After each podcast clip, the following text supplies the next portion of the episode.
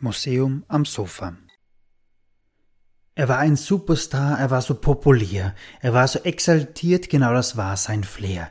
Er war ein Virtuose, war ein Musikidol und alles ruft noch heute Come and Rock Me, Mönch von Salzburg.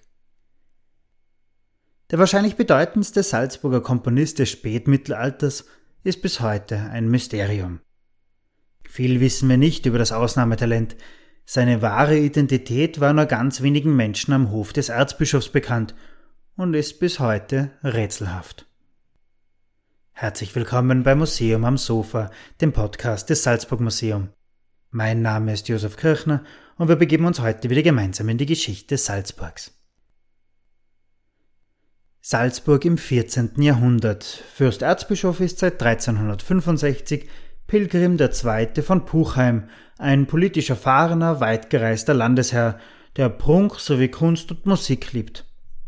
Das Leben in Salzburg orientiert sich an der Geistlichkeit, das Stadtbild ist geprägt von den Kirchen und dem Dom, aus dem gregorianische Gesänge zu hören sind.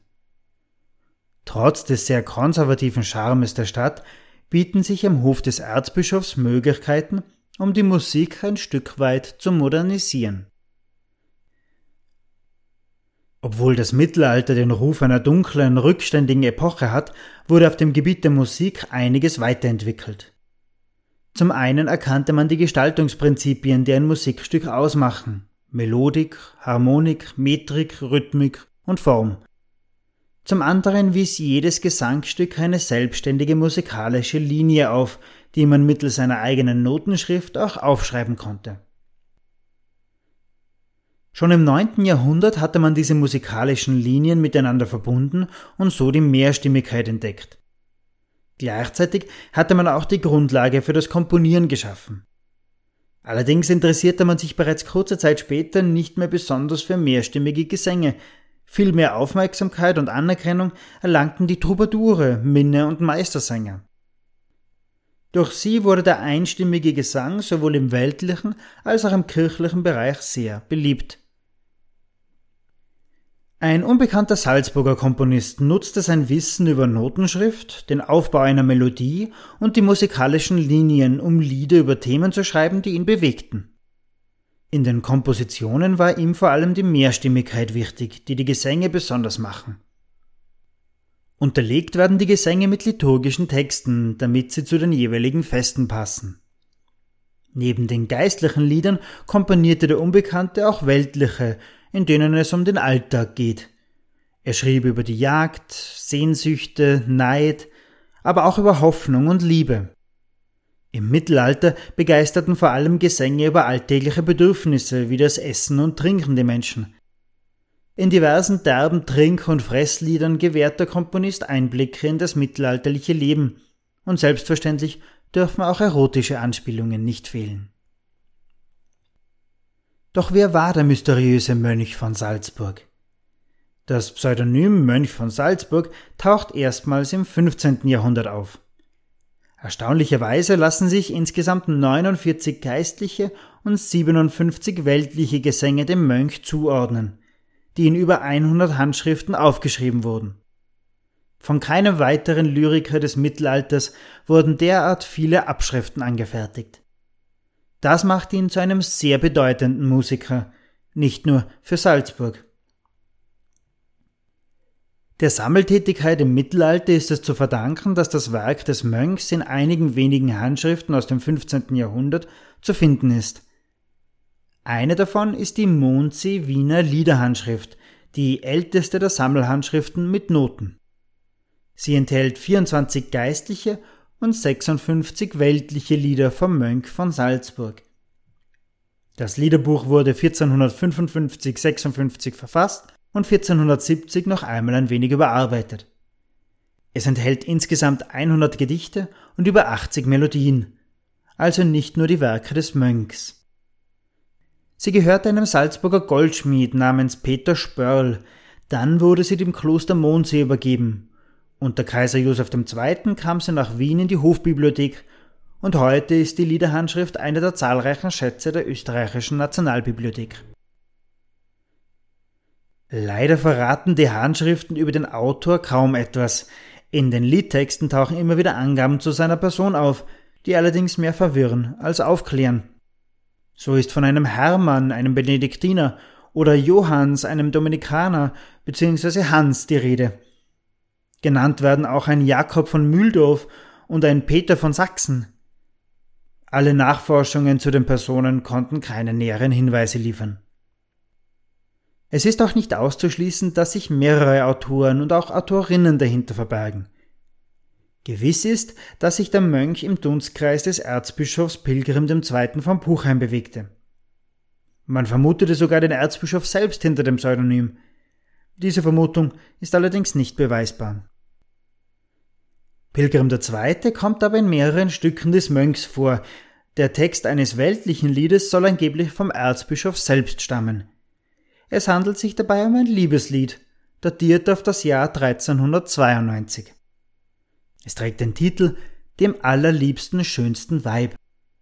Weil im Text von dem allerliebsten schönsten Weib im Freudensaal die Rede ist, wurde das Schloss Freisaal im Süden Salzburgs assoziiert, und der Text liest sich wie ein Liebesbrief des Erzbischofs an eine Geliebte in Salzburg. Es gäbe auch die Möglichkeit, dass es sich dabei nur um einen fiktiven Brief handelt. Immerhin könnte Freudensaal auch ein unbekannter Ort der Freude sein. In dem Lied kommt auch die Bezeichnung Pilgrim vor, die nicht unbedingt für den Erzbischof Pilgrim stehen muss. Sie könnte auch einen Pilger meinen. Auch in einem Marienlied spielt der Mönch auf den Erzbischof an. Setzt man im besagten Marienlied plum gezartet Ros Andoren die Anfangsbuchstaben sämtlicher Halbapostrophen zusammen, ergibt sich folgendes. Pilgrim, Erzbischof Legat. Pilgrim, Erzbischof, päpstlicher Gesandter. Der Mönch muss kein Geistlicher gewesen sein. Vielleicht lässt der Name eher auf sein Verhalten schließen. Unbestritten ist jedenfalls, dass seine Musik außergewöhnlich und er als Komponist sehr fortschrittlich war. Neben seinen vielfältigen Texten sind besonders die Mehrstimmigkeit und die Art des Komponierens herausstechend. Kaum verwunderlich, dass er immer wieder etwas Neues ausprobieren wollte. Das Gesangstück Martein, lieber Herr mein versah er mit dem Beisatz Ein Radl von drei Stimmen und schon hatte er so den ersten deutschsprachigen Kanon komponiert. Die Lieder des Mönchs von Salzburg hatten eine große Strahlkraft und übten über Jahrzehnte hinweg Einfluss auf MusikerInnen aus.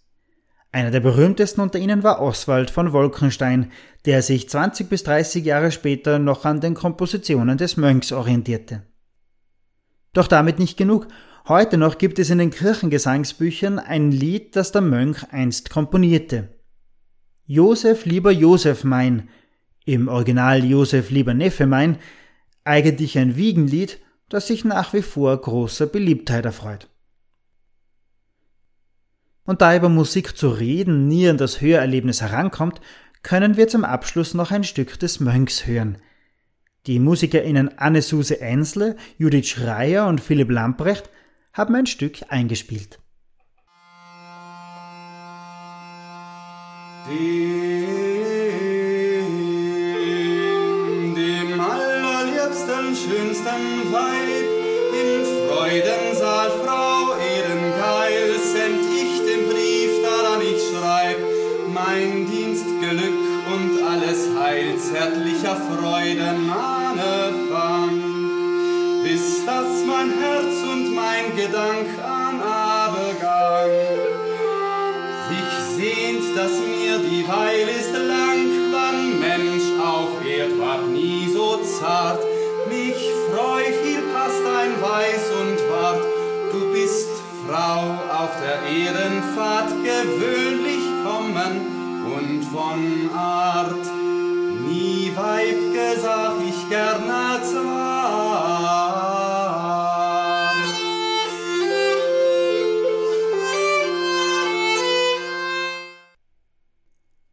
neu gestalteten Festungsmuseum kann man weitere Stücke des Mönchs von Salzburg hören und die MusikerInnen beobachten, die die Lieder mit nachgebauten mittelalterlichen Instrumenten einspielen.